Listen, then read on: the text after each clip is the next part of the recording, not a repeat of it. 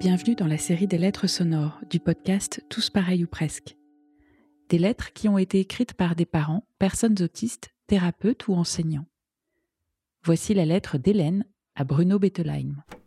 Cher Bruno Bettelheim, je vous connaissais de nom pour votre psychanalyse des contes de fées. À l'université, souvent, ce livre était évoqué. Je n'ai découvert l'existence de la forteresse vide consacrée à l'autisme infantile que récemment. On m'en a parlé aussitôt, vous voyez. La thèse que ce livre soutient a marqué. Dans ce livre solide, vous affirmez que le facteur qui précipite l'enfant dans l'autisme infantile est le désir de ses parents, qu'il n'existe pas.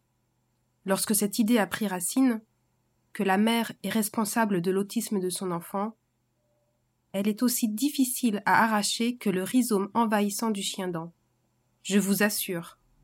Je n'exagère pas. Tenez l'an passé, entre deux conférences portant sur la petite enfance, je me trouve à discuter avec la personne assise à mes côtés. Je ne la connais pas.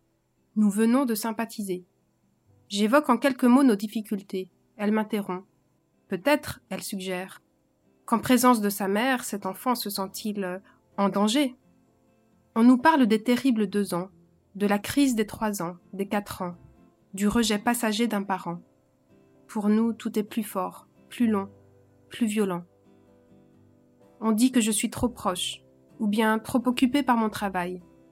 Mon mari serait trop sévère, ou bien pas suffisamment. Je consulte la psychologue scolaire et trouve auprès de cette professionnelle assez peu disponible un soutien relatif. Dans le regard de la psychiatre vers laquelle on m'oriente, je reconnais cet effet que votre livre fait. Je l'appelle l'effet Bettelheim, sans jeu de mots. Il n'a rien de féerique. La psychiatre suppose que ma personnalité pudique est déprimante pour un enfant, au point d'empêcher son développement. Je ne sais comment lui expliquer que son regard à elle me gêne et m'empêche, moi, de m'exprimer librement.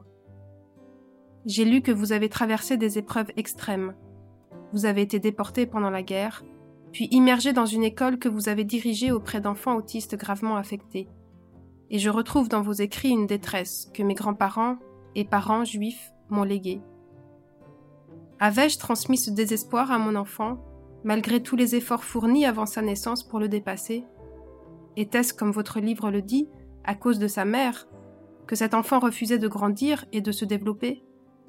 Fallait-il, comme vous le préconisez, nous séparer? Depuis la publication de La forteresse vide, la recherche scientifique a avancé.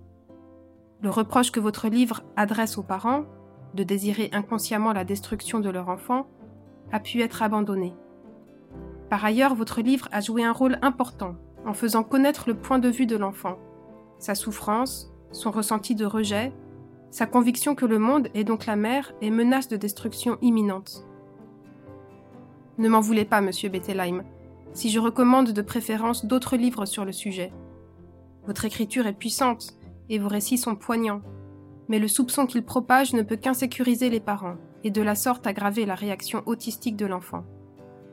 Et puis cette forteresse dont vous parlez, ces murs que l'enfant très sensible dresse autour de lui pour se protéger.